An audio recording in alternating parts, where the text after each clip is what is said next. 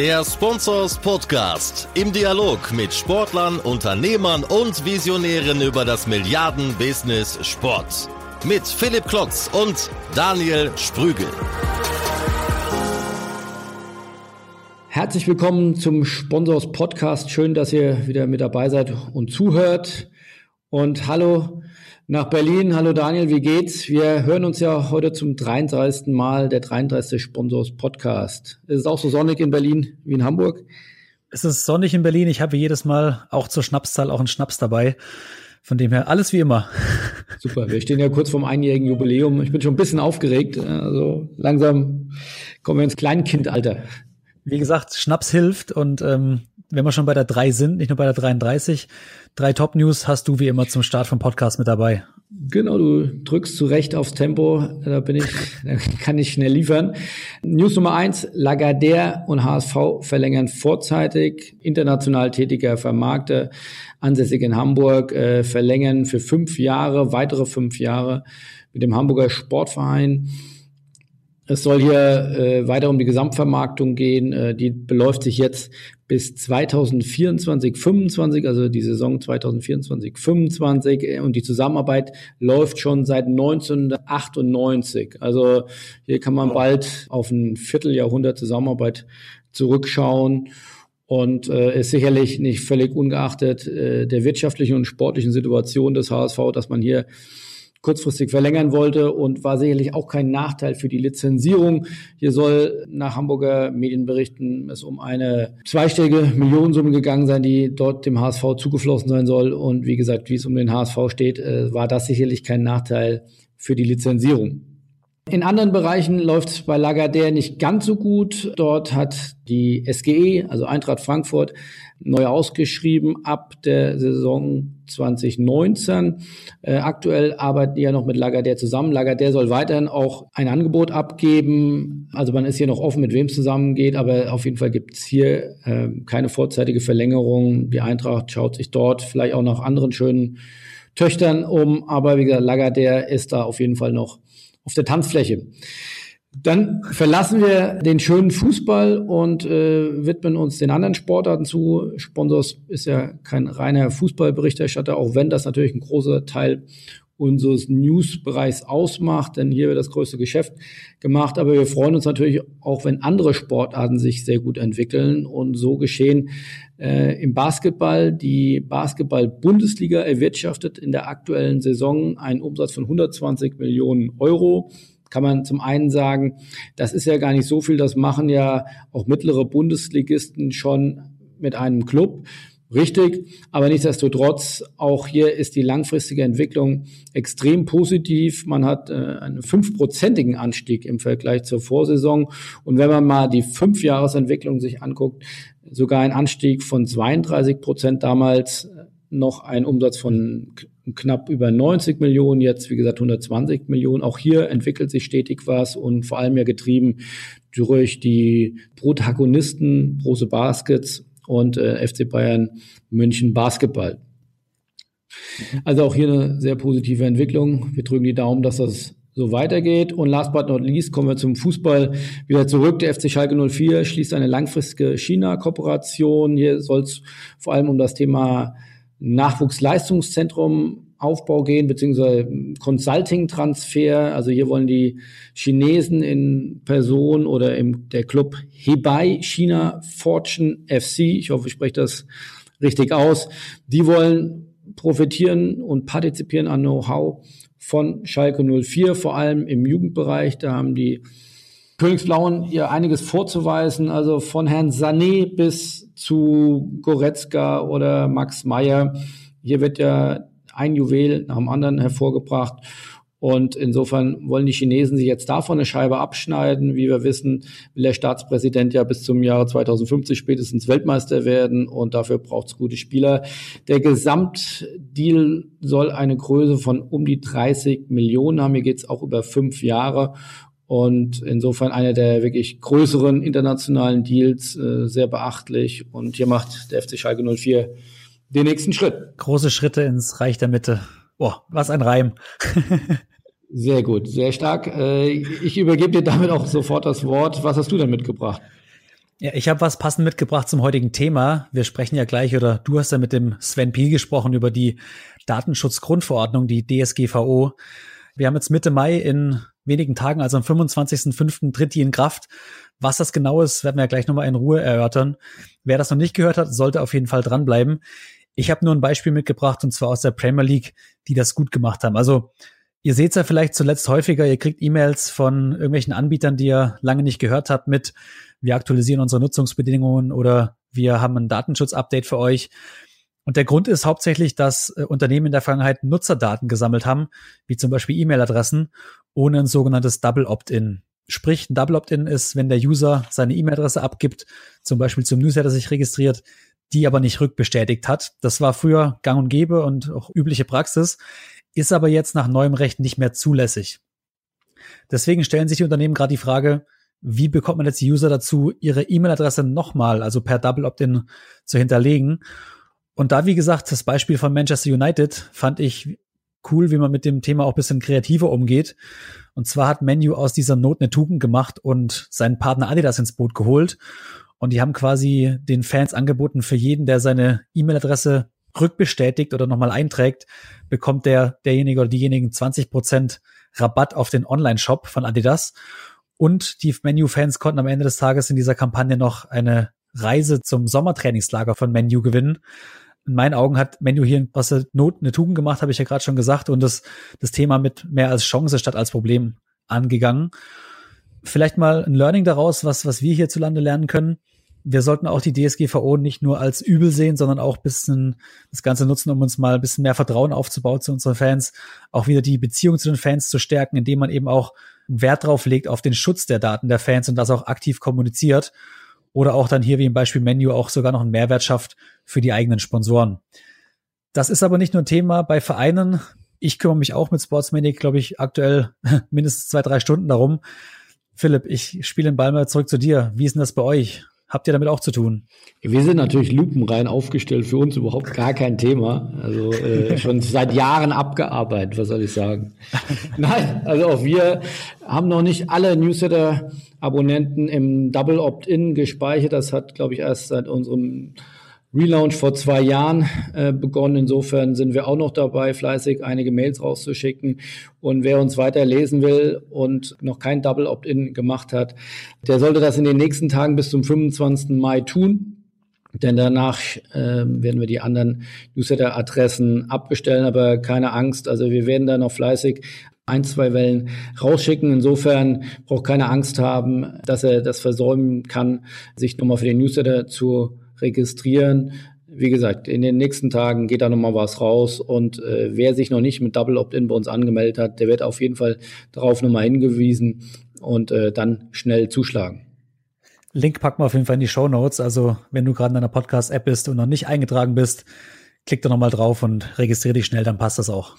Aber eine Ergänzung noch zu dir, Daniel. Ähm, das betrifft in der Tat nicht nur den Newsletter, das ist natürlich ein wichtiger Teil, aber wie gesagt, dieses wundervolle Thema war auch bei mir aufgehangen, deswegen durfte ich mich mehr als gewünscht damit beschäftigen.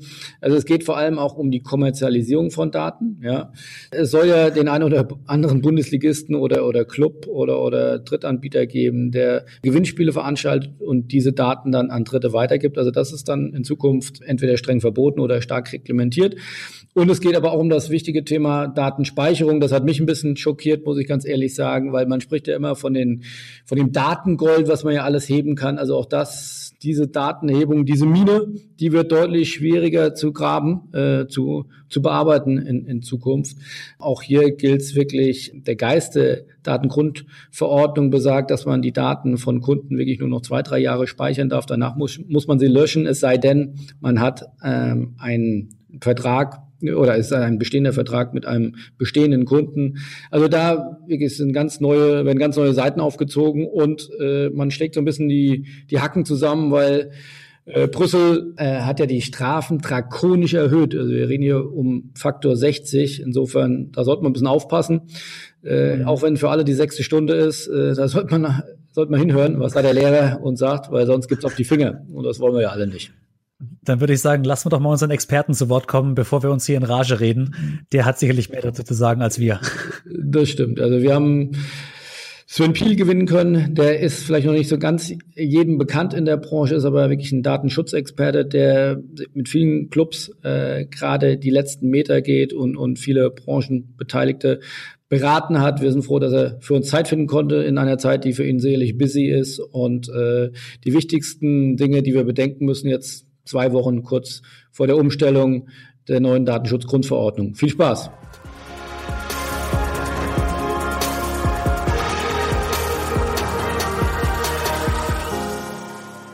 Hallo Sven, herzlich willkommen zum Sponsors Podcast. Du bist äh, Spezialist für Datenschutz und Anwalt der Kanzlei von Appen Jens. Ja, spezielles Thema in speziellen Zeiten. Äh, die Datenschutzgrundverordnung steht vor der Tür. Der 25. Mai ist der Stichtag und da haben wir gedacht, da laden wir uns doch mal einen Experten ein, um zu erzählen, wo wir auch überall nicht gut vorbereitet sind. Frage zu dir, du kannst auch gleich nochmal erzählen, ähm, der dich noch nicht so gut kennt, äh, wer du bist und, und was du so machst, äh, aber ansonsten auch mal von Cambridge Analytica bis zur besagten Datenschutzgrundverordnung ist das Thema ja momentan in aller Munde. Wie gut ist die Branche, wie gut sind wir vorbereitet? Ja, hallo Philipp, äh, ganz vielen Dank erstmal vorweg für die Einladung und die Möglichkeit hier für den Austausch. Äh, für Juristen wie uns macht das natürlich besonders viel Spaß, über Datenschutz zu reden. Ich weiß, dass das die Branche äh, nicht in diesem Umfang teilt. Dennoch möchten wir euch damit belästigen. Und äh, die Datenschutzgrundverordnung ist dann ein toller Aufhänger. Äh, wir haben uns ja auch hier schon äh, umfänglich dazu ausgetauscht. Ähm, letztendlich ist die äh, Sportbranche diesbezüglich repräsentativ für ähm, die Gesamtunternehmenslandschaft in Deutschland. Das heißt, ähm, ich kann dir Unternehmen nennen, die besonders gut vorbereitet sind, die seit Monaten äh, mit entsprechender Beratung äh, nichts anderes machen, als sich auf äh, die Anforderungen der Datenschutzgrundverordnung vorzubereiten. Äh, über Unternehmen, die sich da noch ein bisschen schwerer tun, aber ich sag mal gewillt und motiviert sind, äh, die Anforderungen bis zum 25. Mai auf die Piste zu bringen. Es gibt aber auch äh, unter der Hand sicherlich den einen oder anderen, äh, den ich dir nennen könnte, der, ähm, sagen wir, bisher das Ganze nicht in der Prioritätsliste ganz oben hatte und äh, so ein bisschen in Schwitzen kommt, das jetzt alles noch umzusetzen, aber das selbstverständlich dann auch mit vernünftiger Unterstützung äh, bis Ende Mai dann sicherlich hinbekommen wird. Und du berätst mehrere Bundesligisten. Trifft das vor allem die, die Clubs, die Vereine oder sind auch die großen Agenturen, die Medien? Wer ist alles da in charge? Wer muss jetzt noch Dinge ändern? Grundsätzlich tatsächlich alle Unternehmen, die ähm, mit personenbezogenen Daten arbeiten. Und äh, wenn man das mal so ein bisschen aufdröselt, fällt einem auf, dass das tatsächlich nahezu jedes Unternehmen ist. Ähm, wenn man sich jetzt den klassischen Bundesliga-Club anguckt, äh, den wir in der Regel beraten, ähm, der angefangen über die Daten, die er über einen Online-Shop, äh, wenn er die Fanartikel verkauft, über das Ticketing, wo man die Adressdaten, die Kontodaten etc. erhebt, über ähm, die Daten, die man grundsätzlich mit Arbeitnehmern austauschen muss, die man an die Verarbeitungsstelle DATEV weitergibt, um äh, Lohnbuchhaltung jeweils äh, entsprechend hinzubekommen. Ähm, es gibt die medizinischen Daten, die über Spieler erhoben werden, Leistungsdaten, die hin und her geschickt werden. Es gibt Aufnahmen von Spieltags, Überwachungskameras. Es gibt die Durchsetzung von Stadion. Verbotslisten, die an den DFB weitergeleitet werden. Also rauf und runter ähm, sind dort personenbezogene Daten jeweils im Spiel und ähm, immer wenn personenbezogene Daten äh, verarbeitet werden, greift auch die Datenschutzgrundverordnung. Und ich glaube, da ähm, andersrum müsstest du mir ein Unternehmen nennen, äh, welches davon nicht betroffen ist, beziehungsweise keine personenbezogenen Daten verarbeitet. Vielleicht Firmen, die keine Gehälter zahlen, aber da wird es wahrscheinlich auch schwierig. Was ja so einschneidend ist an diesem Gesetz, weil auch wir arbeiten ja an der einen oder anderen Stelle in dem Bereich zusammen. Ihr unterstützt uns da, damit wir eben nicht die tausend einen Fehler machen. Du hattest ja, als wir uns am Anfang dazu kennengelernt haben und getroffen haben, hast du gesagt, das ist ja gar nicht so viel Neues. Ähm, da, da müsst ihr gar nicht so viel ändern. Die Wahrheit ist, wir mussten eine ganze Menge ändern oder wir sind noch äh, dabei, das zu ändern. Also da wird die nächsten Tage und Wochen äh, auch wir noch den einen oder anderen Newsletter verschicken, der darauf hinweist. Was macht es so einschneidend? Also Stichwort Strafe, die ja wirklich drakonisch werden, äh, um bis zu Faktor 60 äh, wird ja die, der Strafenkatalog erhöht. Warum diese einschneidenden Veränderungen? Wer hat das zu verantworten? Diesen Mist meinst du? Ja, also tatsächlich kann ich nochmal ansetzen, auch wenn das äh, bei dir nochmal ähm, äh, böses Blut hervorruft, äh, dass ich äh, wiederhole, dass das für Deutschland grundsätzlich gar nicht die einschneidenden Maßnahmen sind. Die Datenschutzgrundverordnung ist ein europäisches Gesetz, könnte man sagen, eine Verordnung, die in den Mitgliedstaaten der EU jeweils äh, Anwendung findet, direkt Anwendung findet. Das Ziel dieser Datenschutzgrundverordnung ist das Niveau des Datenschutzes in Europa auf eine Ebene zu bringen. Und ähm, wenn man jetzt weiß, dass ähm, auch eben in der Gesetzeslage vor Datenschutzgrundverordnung das Datenschutzniveau in Deutschland eine entsprechende äh, Höhe hatte. Ähm, man könnte fast sagen, wir gelten als ähm, Benchmark ähm, für diese Datenschutzgrundverordnung. Ist auch klar, dass wenn es jetzt äh, die Verarbeitungsgrundlagen betrifft, also warum und wie ich Daten verarbeite, äh, in Deutschland, wie gesagt, gar nicht so viel Neues ist.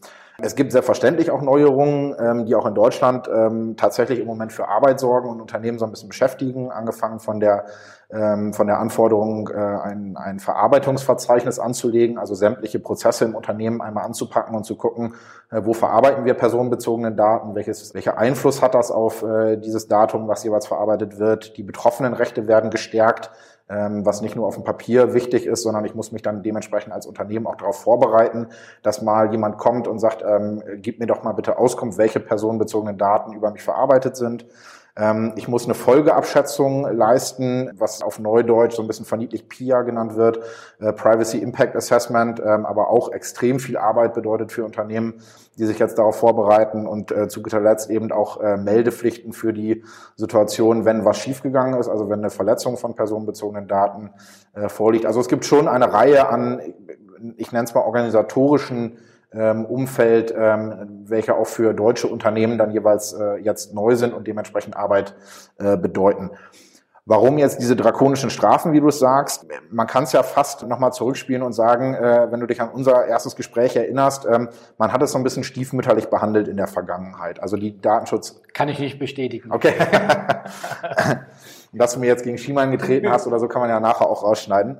Nein, ich erinnere das oder äh, ich kann das nicht nur für diese Situation, sondern auch in ganz viele anderer ähm, ähm, Situationen wiedergeben, dass äh, natürlich das, das Datenschutzrecht in der Vergangenheit und äh, das lässt sich fast, äh, je länger man in den Jahren zurückgeht, desto stiefmütterlicher wurde auch äh, Datenschutzrecht behandelt. Und äh, die Datenschutzgrundverordnung soll auch darauf jeweils eine Antwort geben. Und ähm, wenn man sich überlegt, dass man auch einen Hebel braucht, um jeweils äh, diese Maßnahmen durchzusetzen, ähm, dann fängt man bei der Strafenhöhe an. Äh, das klingt jetzt ein bisschen plump, aber ähm, wenn das Schwert vorher stumpf war oder es nur ein Papiertiger war, dann, dann kann ich diesen Ansatz verstehen. Mir fällt noch ein anderer positiver Aspekt ein, ähm, eine, eine höhere Grenze an äh, Strafen diesbezüglich. Heißt ja auch, dass die Differenzierung in der Strafenverteilung äh, besser funktioniert. Das heißt, ein Unternehmen, was im sozialen Medienbereich Daten im ganz hohen Maße vielleicht sogar als Geschäftsmodell verarbeitet und in die USA schickt etc., äh, durfte in der Vergangenheit äh, mit Strafen rechnen im wenigen Hunderttausender Bereich, wo man sich salopp formuliert fast kaputt gelacht hat, ähm, während gleiche Strafen auch für ein mittelständisches deutsches Unternehmen theoretisch Anwendung gefunden haben. Da ist schon durchaus positiv, dass man sich jetzt ähm, mit der Orientierung äh, am Kartellrecht auch am Konzernumsatz orientiert und sagt, äh, wenn einer damit so viele Milliarden verdient, dann muss eine Strafe auch dementsprechend äh, wehtun, äh, damit man einen entsprechenden Ab, Abschreckungseffekt erzeugen kann. Und diese Strafen wurden sich in Brüssel ausgedacht vor einiger Zeit und werden jetzt europaweit ausgerollt. Genau, also die da oben machen eh, was sie wollen, so könnte man es ja sagen. Der Fehler in der äh, Richtlinie, die davor quasi Maßstab für unser Datenschutzrecht war, war eben, dass man es den Ländern also den Mitgliedstaaten jeweils überlassen hat, in welcher Höhe man, ähm, also erstmal für welchen Tatbestand man überhaupt äh, Strafen zulässt und auch in welcher Höhe man diese verhängt. Das heißt, möglicherweise war ein äh, datenschutzrelevantes Verhalten in Großbritannien erlaubt, während man in Deutschland dafür ähm, extrem viele hohe Strafen hätte zahlen dürfen. Und insofern macht es total Sinn zu sagen, das hat man in Brüssel festgelegt und ist jetzt jeweils auch einheitlich für die EU-Mitgliedstaaten verbindlich. Und was passiert dann ab 25. Mai? Kommt Herr Juncker dann durch die Tür und haut uns auf die Finger? Oder ja. wer setzt das durch? Ja, es äh, wird nach Schwefel riechen und äh, viel Feuer im Spiel sein. So zumindest ähm, irgendwie so die Befürchtung, dass tatsächlich am 25. Mai äh, das Armageddon droht. Man muss die Marke 25. Mai schon ernst nehmen, also sollte jetzt nicht sagen, ähm, das ist mir völlig wurscht. Dennoch ist es natürlich nicht so, dass am 26. Mai jedes Unternehmen, was nicht sämtliche ähm, Kreuze in der Checkliste bisher gesetzt hat, von der Datenschutzbehörde angepackt wird, sondern ähm, ich glaube, was viele gar nicht wissen, die Datenschutzgrundverordnung gilt bereits, beziehungsweise ist schon äh, äh in Kraft seit 2016 und äh, dieses ist jetzt eine Übergangszeit, die zum 25. Mai abläuft und ähm, heißt im Volksmund dann, äh, sie findet ab dem 25. Mai äh, vollständig Anwendung.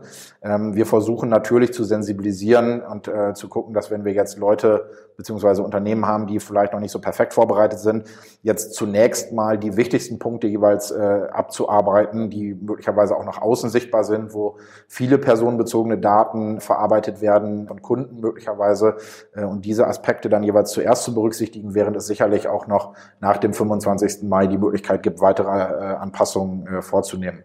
Oder um es plump zu sagen, zu spät ist es nie, um damit anzufangen, auch äh, die entsprechenden Umsetzungen vorzunehmen. Wenn man aber versuchen will, sage ich mal, den Geist des Vertrages zu verstehen, ohne jetzt jeden juristischen Paragraphen oder, oder Einzelzeile, dann ist es doch, dass jeder Privatperson über ihre Daten oder Herr der eigenen Daten sein soll und äh, Bewilligungen aussprechen soll und kann oder die auch wieder entziehen kann für gewisse Unternehmen, was sie mit ihren Daten machen, sprich vom Newsletter-Versand bis zur Datenspeicherung. Ist das mhm. soweit richtig? Äh, ja, fast perfekt wiedergegeben. Ähm, ähm, selbstverständlich soll derjenige, dem ähm, auf das sich das Datum bezieht, über das wir reden, sei es Körpergröße, äh, Kaufkraft oder was auch immer äh, theoretisch relevant sein könnte, von der Person jeweils verwaltet werden. Das soll heißen, sie soll darüber entscheiden können, wer die Möglichkeit hat, ähm, jeweils dieses Datum überhaupt erst zu erhalten oder damit sogar umzugehen, es weiterzugeben, ähm, es für zukünftige Entscheidungen zu nutzen etc. Und das äh, schafft man, indem man, äh, das ist die Idee der Datenschutzgrundverordnung, war aber eben auch schon Grundlage für das Bundesdatenschutzgesetz ähm, in der Vergangenheit äh, äh, die grundlegende Idee, dass man sagt, es muss immer eine Grundlage dafür geben, ähm, Daten zu verarbeiten. Das kann, wenn ich bei euch ein Heft kaufe, dann ist ähm, der Kaufvertrag die, die Grundlage dafür, dass ihr meine Adressdaten bekommt und meine Kontodaten und mir das zusenden könnt. Ähm, wenn ich im Krankenwagen wegtransportiert werde und äh, nicht mehr sprechen kann etc., dann werden die auch meine Gesundheitsdaten aufnehmen können, ohne dass ich einwillige, weil ein Notfall vorliegt. Und wenn all diese gesetzlichen Grundlagen alle nicht greifen, dann bleibt als äh, das wichtigste die wichtigste ähm, Grundlage eben die Einwilligung. Sprich, äh, die konkrete Frage an die Person, ähm, möchtest du, dass wir mit den Daten das und das machen dürfen? Und ähm, da gibt es gewisse Anforderungen. Das heißt, man muss sehr konkret formulieren, was diese Einwilligung dann jeweils äh, vorhalten muss. Man muss denjenigen darüber informieren, dass er es widerrufen kann. Ähm, man muss ihn darüber aufklären, was man damit grundsätzlich machen möchte. Das heißt, ähm, wenn du mir erlaubst, dein, deine, deine Adressdaten zu verwenden, ver, verwenden, um dir äh, ein Paket zuzuschicken, heißt das nicht, dass ich dir auch weitere 70.000 Flyer zuschicken darf oder dass ich das jemand anders weitergeben darf, der dich dann demnächst mal mit einer Lebensversicherung kontaktiert. Das soll dann in deiner, in deinem Ermessen stehen. Das heißt, ich muss dich komplett darüber aufklären, was ich mit dem Datum möchte. Dann ist eine Einwilligung ähm, vernünftig abgegeben und dann weiß man auch, dass man auf Grundlage dessen jeweils die Verarbeitung rechtmäßig nach äh, Datenschutzgrundverordnung vornehmen kann. Das heißt, der Sportbusiness ist ja sehr geprägt auch vom Vertrieb. Äh, ist ja sicherlich ein offenes Geheimnis, dass die Vermarkter mir durchaus auch Daten einkaufen. Ist solche Mechanismen, solche Praktiken sind in Zukunft noch erlaubt? Äh, oder sprich, wenn, wenn Vereine, die viele Mitglieder haben, die schreiben die ja regelmäßig an, da muss eigentlich das Mitglied erstmal sagen, ich möchte, dass ich regelmäßig angeschrieben werde. Also da werden die Mechanismen so ein bisschen um, umgedreht. Es wurde nachjustiert in der Datenschutzgrundverordnung im Detail. Grundsätzlich haben sich aber genau diese Erlaubnistatbestände ähm, tatsächlich zum Bundesdatenschutzgesetz nicht revolutioniert. Das heißt also, äh, der Direktvertrieb oder das Direktmarketing, was ich früher gemacht habe, ähm, ist jetzt nicht komplett anders. Ähm, das heißt, wer sich vor äh, Einführung der Datenschutzgrundverordnung schon konform verhalten hat, der tut das auch danach. Beziehungsweise, was durchaus auch der Fall ist, ähm, wer das bisher nicht getan hat, sollte tunlichst auch überlegen, nicht jetzt aufgrund der Datenschutzgrundverordnung, sondern ganz grundsätzlich einmal zu überdenken, auf welcher Rechtsgrundlage er sozusagen Daten verarbeitet. Und damit ist auch in so ein Ziel erreicht. Wir haben es ja vorhin gesagt, ähm, die bisherige Gesetzeslage war irgendwie nicht adäquat zu dem, ähm, zu der Bedeutung, die eben Datenschutz heutzutage haben muss, aufgrund der Möglichkeiten eben mit Daten ähm, sehr viel Positives, aber möglicherweise auch Unfug zu treiben, ähm, eine unzufriedene Situation. Insofern insofern die Antwort durch Datenschutzgrundverordnung und wenn es eben einen sehr, sehr positiven Nebeneffekt hat, äh, dann eben, dass die Unternehmen gerade deswegen, weil eine Einführung der Datenschutzgrundverordnung jetzt bevorsteht, sich nochmal ganz besonders eben mit dieser Situation beschäftigen und äh, jemanden wie uns dann auch danach fragen, sag mal, diese Daten, die wir jetzt verarbeitet haben, um Leuten, äh, ich sage salopp, zuzuspammen mit unseren Newslettern und möglicherweise mit irgendwelchen Werbe-E-Mails etc., durften wir das eigentlich? Und wenn nicht, wie kriegen wir es in Zukunft hin, äh, dass das gesetzeskonform läuft?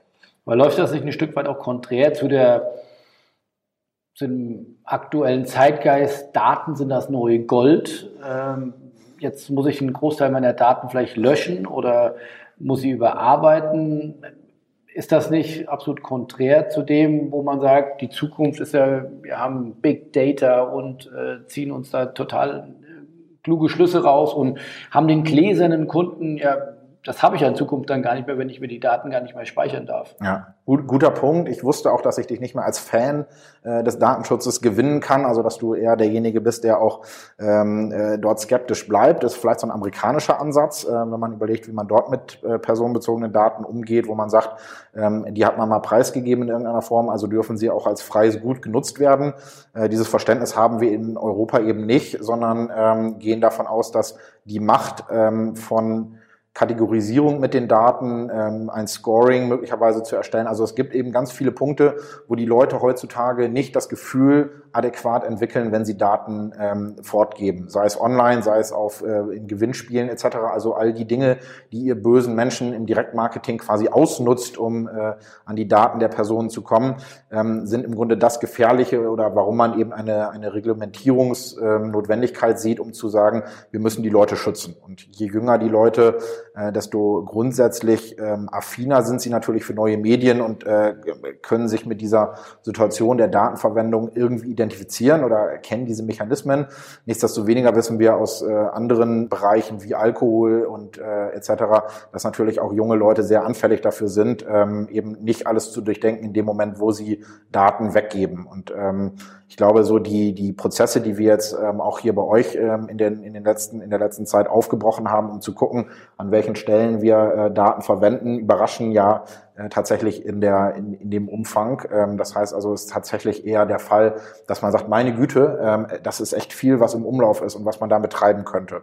Dass man das jetzt verteufelt, ähm, halte ich auch nichts von. Also finde deinen Punkt total richtig, dass man sagt, ähm, das neue Gold und was man damit positiv alles machen könnte wir versuchen so ein bisschen das Augenmerk darauf zu legen, dass es nur Gold ist, äh, wenn man es auch verwerten darf. Und mit der grundsätzlichen Wertung des europäischen Gesetzgebers, du darfst das Datum eben auch nur verwerten, wenn es eine Rechtsgrundlage hat, hilft es dir nichts, wenn man bisher äh, eine riesen Datenkrake genutzt hat, um an äh, Daten zu kommen, an die ich hätte nicht kommen dürfen äh, und möchte die jetzt weiterverwerten, verkaufen, möchte darauf äh, Direktmarketing ähm, einen guten Vertrieb stützen, darf es aber nicht, weil es eben nicht legal erhobene Daten sind. Das heißt also, die Qualität des Datums ähm, erhöht jeweils die, vernünftige Einwilligung, die man sich eingehört hat, ähm, erhöht auch die Verwertbarkeit des Datums, um eben daraus endlich das Gold zu machen, was ihr äh, tatsächlich, nachdem ihr grabt.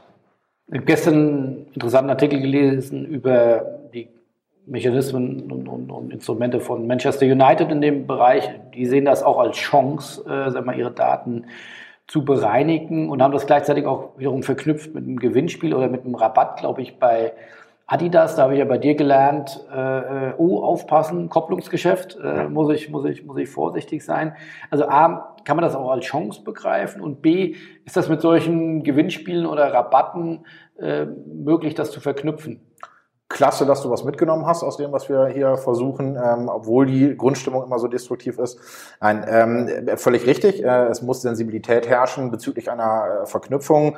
Das sogenannte Kopplungsverbot bedeutet, ich darf die Einwilligung, die jemand gibt zur Verwendung der Daten, nicht davon abhängig machen, ähm, ähm, dass er noch andere Verträge mit mir schließt. Oder anders formuliert, ich darf nicht sagen, du darfst nur Sponsorskunde werden, wenn wir auch deine Daten für Werbung ähm, etc. verwenden dürfen. Das ist das sogenannte Kopplungsverbot.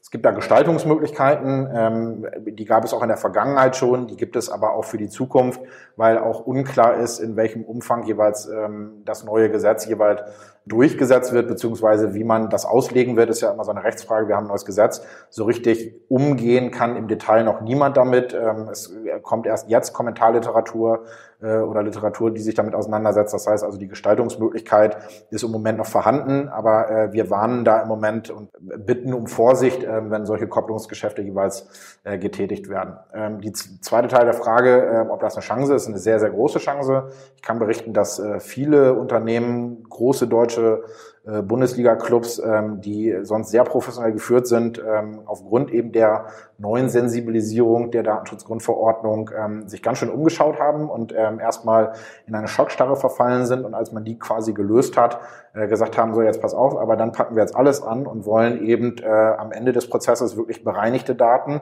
Und wenn da ähm, 70 Prozent wegbrechen, weil wir die in der Vergangenheit eben nicht legal genutzt haben, dann sei dem so, aber ähm, damit sind wir für die Zukunft gewappnet, weil man muss ja schon nochmal sagen, äh, man kann da sicherlich Zeit mitgewinnen, wenn man sagt, wir, wir wollen das jetzt nicht bis zum 25. alles ähm, datenschutzkonform oder datenschutzgrundverordnungskonform auf die Beine stellen, aber irgendwann wird man sich die Frage stellen, ähm, äh, und sei es im halben Jahr später oder sei es zwei Jahre später, ähm, ob man in dieser Form eben noch äh, das Direktmarketing machen kann. Und wenn man sich die Frage selber nicht stellt, dann kommt vielleicht die Datenschutzbehörde und äh, stellt euch die Frage. Das wollen wir ja lieber nicht. Äh, das ist nämlich auch eine Frage von mir, wer setzt das am Ende durch? Also wie gesagt, kommt nicht Brüssel, äh, macht eine große Reise durch Europa und, und haut eben auf die Finger, sondern sind das lokale Behörden? Wer, wer ist das? Ja, dass es lokale Behörden sind, ist eine deutsche Besonderheit. Ähm, also die Grundverordnung sieht erstmal vor, dass im Grunde jedes Mitgliedstaat eine Behörde dafür eingerichtet hat, eine Aufsichtsbehörde. Ähm, durch das föderale System in Deutschland ist es so, dass wir ähm, für jedes Bundesland eben eine Behörde und einen, einen dafür Zuständigen im Datenschutz haben ähm, der auch in der Regel derjenige sein wird, äh, der das Ganze durchsetzt und kontrolliert. Das heißt also, von den Aufsichtsbehörden allererste Priorität ist eben die Überwachung und Durchsetzung der, der Anwendung der Datenschutzgrundverordnung zu überwachen und zu unterstützen. Zweiter Teil der Funktion ist aber eben dann halt auch ähm, die, die Unternehmen zu unterstützen, also eine gewisse äh, gemeinschaftliche Arbeit diesbezüglich, ähm, eine Sensibilisierung zu schaffen, Infos und Ratschläge für alle Beteiligten zu geben, also um wirklich in einer gemeinschaftlichen Entwicklung es hinzubekommen, dass der Datenschutz 2025 äh, ein besserer ist als äh, vor Einführung der Datenschutzgrundverordnung. Also das heißt, in Hamburg gibt es eine Hamburger Datenschutzbehörde. Genau. Wie viele, wie viele Menschen sitzen da? Ist das jetzt ein, das neue Mega-Imperium oder? Also stellt man sich das vor, wenn wir jetzt einmal berücksichtigen, was wir äh, jetzt gesagt haben, was in, in jeder Form hier äh, überall sind personenbezogene Daten. Jedes Unternehmen äh, deutschlandweit ist gerade damit beschäftigt und äh, beschäftigt Juristen und äh, ganze Unternehmenszweige, die sich darauf spezialisiert haben. Äh, da müssen ja auch die Behörden dementsprechend äh, aufgerüstet haben. Ähm, das ist grundsätzlich erstmal nicht der Fall. Das heißt also, da sitzen wenige Personen, ähm, wobei natürlich auch das Bedürfnis erkannt ist und auch die äh, Behörden jeweils aufrüsten. Also ich kenne Konkurrenzkanzleien, hätte ich fast gesagt, das sind ja Kollegen, die damit zu kämpfen haben, also dass Datenschutzbehörden gerade äh, tatsächlich Leute abwerben, die im Datenschutz äh, Firmen sind, um den neuen Anforderungen jeweils äh, gerecht zu werden. Also im Datenschutz wird gut bezahlt? ja, bei uns leider nicht. Äh, wir beraten Sponsors äh, pro bono diesbezüglich, deswegen kommen wir da nicht so richtig weit mit. Grundsätzlich ist natürlich da, wo die Nachfrage hoch ist, sicherlich auch die Situation, so dass man da nicht am Hungertuch nagt, ganz genau. Dafür ist man natürlich auch immer der Buhmann, wie du jetzt festgestellt hast. Also mit dem pro bono, davon weiß ich noch nichts, aber da, da müssen wir noch mal drüber reden. Wichtiger Aspekt ist noch das Thema Datenspeicherung. Das finde ich ja neben all dem, also ich glaube, das finde, das kann man sich noch halbwegs äh, mit dem logischen Menschenverstand herleiten, dass ich Menschen, deren Daten oder deren Einwilligung ich nie bekommen habe, dass ich die nicht zuspammen soll, dass man das früher vielleicht trotzdem gemacht hat, äh, geschenkt und dass man das jetzt bereinigen kann, das ja, ist nachvollziehbar. Wo es bei mir auch ein Stück weit gehakt hat, war das Thema Datenspeicherung. Also Menschen, die bewusst auch schon bei mir Dinge gekauft haben, ähm, wo ich sage, oh toll, jetzt habe ich einen neuen Kunden und das möchte ich natürlich auch bestmöglich festhalten in meinem CRM-System und mein Vertrieb äh, soll das auch bitte auf alle Ewigkeit wissen. Dem ist ja nicht so. Also wenn ich keinen laufenden Vertrag habe, ob ich jetzt ein Abo habe oder ein, Newsletter-Abonnement, äh, dann endet das irgendwann nach zwei, drei, vier Jahren, habe ich glaube ich von dir gelernt. Äh, dann müsste ich diese Menschen auch wieder aus meiner Datenbank löschen. Das ist ja für Sponsor vielleicht noch ein kleines Problem, weil wir irgendwo eine kleine, äh, kleine halbwegs übersichtliche Branche sind und dankenswerterweise viele Menschen in der Branche uns abonniert haben, ob als Newsletter oder als Magazin. Aber wenn ich jetzt ein Bundesligist bin und äh, sehr viele Menschen äh, sich Tickets kaufen, dann dürfte ich ja, wenn ich das ja auch äh, transferiere, die nicht mehr auf alle Ewigkeit speichern. Das könnte doch wirklich ein Problem darstellen. Ja, also erstmal ist es gut, wenn viele Menschen Tickets kaufen für den Bundesligisten. Verstehe das Problem aber tatsächlich. Ähm, es rührt, um das nochmal aufzugreifen, was wir vorhin schon gesagt haben, aus der Idee, dass jeder äh, einzelne Betroffene die Kontrolle über seine Daten haben soll. Das heißt, du als Philipp Klotz sollst wissen, welcher Bundesligist äh, an welcher Stelle für welche Zwecke jeweils über dich Daten gespeichert hat. Und wenn man ähm, tatsächlich in einer ruhigen Minute sich einfach mal hinsetzt und überlegt, wo ich meine Daten überall abgebe, wo ich was bestellt habe, ähm, sei es über Online-Shops, sei es ähm, ähm, Abonnements von euch in, in jedweder Form und das mal zusammenschreibt, dem wird klar, in, in welchem Umfang tatsächlich Daten unterwegs sind. Und diese Kontrolle soll dir obliegen. Deswegen ähm, die, die Aufforderung oder wenn das Gesetz sprechen könnte, würde es sagen, du als äh, verantwortliche Stelle musst ähm, datensparsam arbeiten. Das heißt, du darfst nur in dem Umfang Daten verarbeiten und speichern, wie es erforderlich ist, um das alles durchzusetzen, ähm, was du damit machen möchtest. Heißt, für einen Vertrag ähm, darfst du, bis dieser Vertrag abgewickelt ist und möglicherweise auch sämtliche Regressforderungen etc. vom Tisch sind, darfst du diese Daten speichern. Danach mögest du sie bitte wieder löschen, weil wenn ich 1900 dazu mal bei dir irgendwas bestellt habe, mir 2018 nicht mehr bewusst ist, dass du mein Datum noch irgendwo bei dir gespeichert hast und damit diese Kontrolle, ähm, die mir ja obliegen soll, eigentlich verloren gegangen ist. Also auch wieder ähm, der Grundgedanke, ähm, dass derjenige, über den das Datum erhoben wird, auch in der Funktion sein soll, zu sagen, äh, du Philipp Klotz oder du Sponsors darfst mit diesem Datum nicht umgehen, wenn ich es nicht möchte. Jetzt sehen wir uns ja in Zeiten von eingangs erwähnt, Cambridge Analytica Skandal um, um Facebook. Äh, es gibt äh, Alexa, neue Voice. Äh, Trend, der mit ja, Alexa, ich habe eigentlich ein, ein, ein, ein, ständiges Mikrofon oder eine ständige Ohr von Amazon bei mir äh, im, im Zuhause stehen. Äh, ich habe Google als großes Daten äh.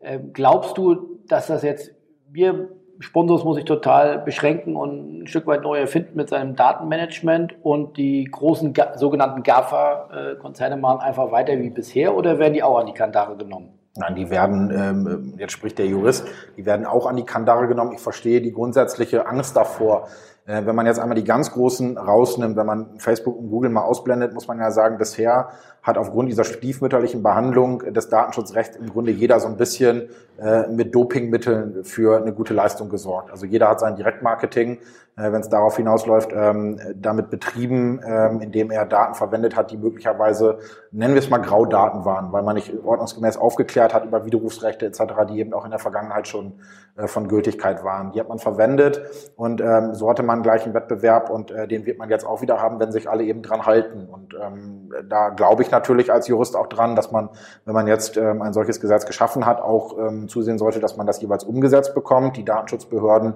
äh, wie angesprochen, aufrüsten, um diesen, diesen Maßstab auch anzusetzen und umzusetzen. Und ähm, wir dadurch einen Markt haben, der möglichst sensibel eben mit Daten umgeht. Äh, das gesagt ist natürlich immer die Gefahr, dass sich äh, große Unternehmen mit äh, höchster Marktmacht, internationaler Erfahrung ähm, rausnehmen, ähm, da Grenzen zu überstreiten, weil man natürlich so ein Stück weit sagen kann, naja, was möchte man dann ohne Facebook oder ohne Google machen? Ähm, wenn wir euch die Suchmaschine abstellen, habt ihr morgen keinen Zugang mehr zum Internet, wenn man es mal ganz plump formuliert. Das mag so richtig sein.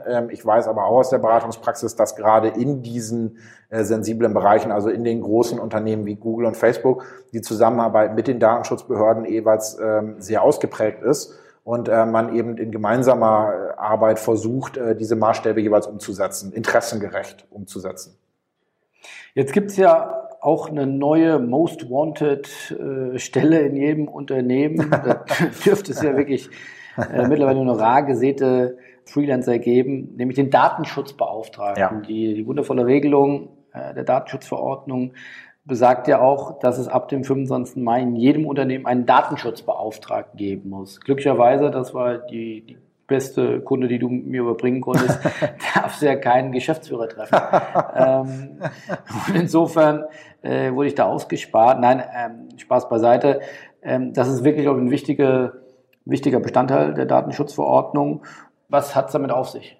Ja, früher war es äh, so ein bisschen der ähm, erste Hilfemensch, äh, wo man gesagt hat, äh, du wirst nicht befördert und kriegst auch nicht mehr Geld, aber ich habe ganz besondere Verantwortung für dich und bums hatte man so einen erste Hilfekasten in der Hand und war Sicherheitsbeauftragter oder so im Unternehmen.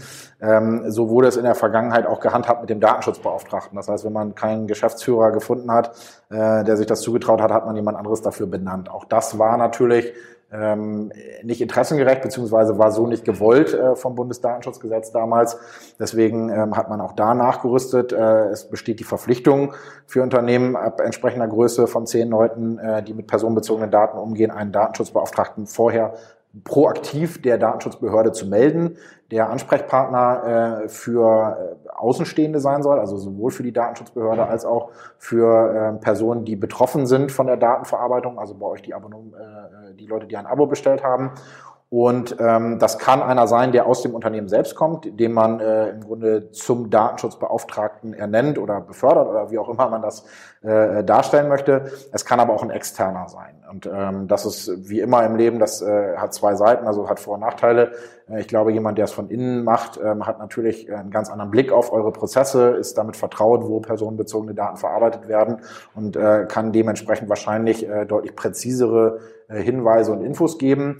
Ähm, aber dir ist auch bekannt, äh, dass du wahrscheinlich äh, Schwierigkeiten haben wirst, äh, jemanden bei euch zu finden, wo man sagt, super cool. Ähm, ich habe auf nichts anderes gewartet, dass ich endlich äh, Datenschutzbeauftragter sein kann. Und ich habe vor allen Dingen auch in meiner Freizeit bisher schon mal äh, Grundlagen geschaffen, damit ich das auch inhaltlich abbilden kann. Also die Vorbildung äh, wird sich jeweils in Grenzen halten. Und ähm, deswegen ist es in solcher Unternehmensgröße ähm, durchaus äh, häufig der Fall, dass man auf externe Datenschutzbeauftragte zurückgreift. Was müssen denn ja, Datenschutzbeauftragte, ob jetzt extern oder intern, was müssen die können? Weil das war ja doch durchaus äh, schon eine ganz schöne Latte. Zumindest muss man sich irgendwie, glaube ich, eine drei, viertägige Weiterbildung noch reinziehen. Das wird ja jetzt in vier, fünf Wochen wahrscheinlich ein bisschen knapp oder also wenn auf jeden Fall ganz gut gebucht sein, könnte ich mir vorstellen, aktuell. Ja, das kann ich mir auch vorstellen. Ähm, rein grundsätzlich, wie eben formuliert, soll er erstmal in der Lage sein, die Datenschutzprozesse des Unternehmens ähm, zu erkennen beziehungsweise abbilden zu können. Das heißt, wenn ich als Externer auf ihn zugebe und sage, wo werden denn bei euch personenbezogene Daten verarbeitet, dann habe ich bei dir ein riesen Fragezeichen im Gesicht gesehen. Und der Datenschutzbeauftragte sollte eben in der Lage sein, genau das zu erklären. Also um eine Sensibilität erstmal zu haben, wo denn überhaupt, ich sage jetzt mal, Gefahr droht. Also wo muss man aufpassen, dass eben personenbezogene Daten im, im SCART sind und ähm, welche Maßnahmen sind erforderlich, um diese Daten zu schützen. Das in allererster Linie. Und ähm, damit eben die, die Umsetzung, ähm, wie vorhin beschrieben, äh, mit den Datenschutzbehörden auch ähm, entsprechend funktionieren kann, ähm, dient er als Ansprechpartner oder als ähm, er soll in Zusammenarbeit mit der Datenschutzbehörde dafür sorgen, dass ihr eine entsprechende Umsetzung der Datenschutzgrundverordnungsanforderungen jeweils auch hinbekommt. Ganz leicht physiker Job. Äh, genau. Reißen sich gerade alle bei uns rum. Last but not least, ähm, ich glaube, wir haben das wirklich sehr komplexe Thema äh, doch ganz gut aufdröseln können. Gibt es nochmal drei bis fünf Regeln, wo du sagst, äh, die sollte sich jeder, der jetzt äh, aufschreckt und sagt, oha, ich habe noch äh, gar nichts gemacht, das sollte ich jetzt schnellstmöglich tun. Außer natürlich bei dir anrufen und, und unbedingt äh, euch buchen. Aber äh, gibt es dann wichtige Regeln, wo man sagt, ähm, das sollten wir tun, damit äh, sind wir dann schon mal auf der, auf der richtigen Seite? Mhm grundsätzlich tatsächlich äh, das Datum ernst nehmen, weil die Umsetzungsfrist eben ausläuft, äh, aber nicht in Panik verfallen. Ähm, Kollegen, äh, ohne da jetzt jemanden an den Pranger stellen zu wollen, aber es gibt äh, Unternehmen am Markt, die ein bisschen mit dem Folterwerkzeug winken und genauso wie du äh, angesprochen hast, äh, die, die ganz großen Zahlen raushauen und sagen, das droht euch, wenn ihr nicht am 25. Äh, folgende Voraussetzung erfüllt habt. Ähm, das ist natürlich alles ähm, richtig grundsätzlich so formuliert und äh, steht auch im Gesetz, ähm, aber noch im selben Paragraphen steht auch, dass äh, derartige Strafen auch von Art und Schwere des Verstoßes abhängen, ob fahrlässig oder vorsätzlich gehandelt wurden, welche Maßnahmen man ergriffen hat, wie bei guten Straftätern, wie eigentlich das Strafregister aussieht etc. Das heißt also, einem durchschnittlichen Kleinunternehmer in, in Deutschland winkt jetzt nicht beim ersten Verstoß gegen Einwilligungen im Direktmarketing äh, eine Millionenstrafe. So, das heißt, da Ruhe bewahren. Ähm, wir würden die vier, fünf äh, Prozessschritte, die wir mit Unternehmen äh, gegangen sind, mit denen wir im Februar, im Dezember gestartet sind, quasi sich auf die Datenschutzgrundverordnung vorzubereiten, äh, genau die würden wir im Grunde auch jetzt durchschreiten mit jeweils kürzeren Fristen. So, also das ist ja kein Geheimnis, dass äh, das Ganze jetzt äh, in den nächsten Wochen dann jeweils äh, umgesetzt werden sollte. Dennoch kriegt man das alles hin, abhängig von der Größe des Unternehmens dann etwas äh, spitziger oder äh, trotzdem noch ganz entspannt. So, das, das sind so die Punkte. Ähm, man kann uns da kontaktieren, äh, man kann aber ähm, insbesondere, wenn man kleinere Unternehmen ist und da verscheut, für solche Prozesse dann gleich immer einen Rechtsanwalt äh, äh, zu beauftragen. Es gibt auch schon sehr, sehr viel äh, Literatur, die diesbezüglich unterstützt, ähm, die man online findet, insbesondere was ist ein Verfahrensverzeichnis, was sind die Checkpunkte, die man durchgehen soll, wenn man noch gar nichts gemacht hat, äh, um sich auf die Datenschutzgrundverordnung vorzubereiten. Also das kann ich nur jedem empfehlen. Da hilft tatsächlich einfaches Googlen, um ein Gefühl dafür zu bekommen, ähm, ob man da jetzt in Panik nachts durcharbeitet, um sich darauf vorzubereiten, oder nicht doch sagt, okay, wenn wir jetzt Ruhe bewahren, dann kriegen wir auch die Prozesse ganz sauber durch. Ist aber auch ein Thema, was jetzt auch nicht mehr weggehen wird. Nee, genau, also nicht mehr weggehen. Äh, positiv formuliert heißt das, äh, wenn man sich da jetzt einmal sauber darauf vorbereitet hat und äh, das äh, jeweils implementiert, sei es bis zum 25. oder bis kurz danach, hat man ja auch äh, eine solide Basis, um sich für die Zukunft äh, dementsprechend datenschutzkonform, compliant, wie man so schön sagt, zu verhalten. Und ähm, wenn man Datenschutzbeauftragten dann benannt hat, dann hat man jemanden, der auch für die Zukunft sozusagen immer sensibel schaut, wenn Philipp Klotz mit einer Marketing-Idee um die Ecke kommt, gleich wieder warnend den Finger zu heben, warum das nicht geht und was anstelle dessen getan werden kann. Also das Ding ist nicht Ende Mai durch, sondern wird natürlich auch für die Zukunft immer präsent sein. Wunderschön. Ein Fest für die Bedenkenträger. Und äh, nein, herzlichen Dank für den Einblick in dieses, für mich zumindest am Anfang sehr komplexe Thema. Wenn man aber einsteigt, kann ich auch sagen, es gibt viel Chancen, nicht nur, nicht nur Risiko. Und äh, herzlichen Dank, dass du uns Rede und Antwort gestanden hast. Denn ich glaube, du hast von einigen Clubs gesprochen, die du betreust. Äh, könnte mir vorstellen, dass du da gerade in dem einen oder anderen Meeting äh, festhängst. Ja, das ist korrekt. Ja, wir langweilen uns nicht, um das vorsichtig zu sagen. Super. Wir haben zu danken für die Einladung, Philipp. Danke. Bis dann. Tschüss. Ciao, ciao.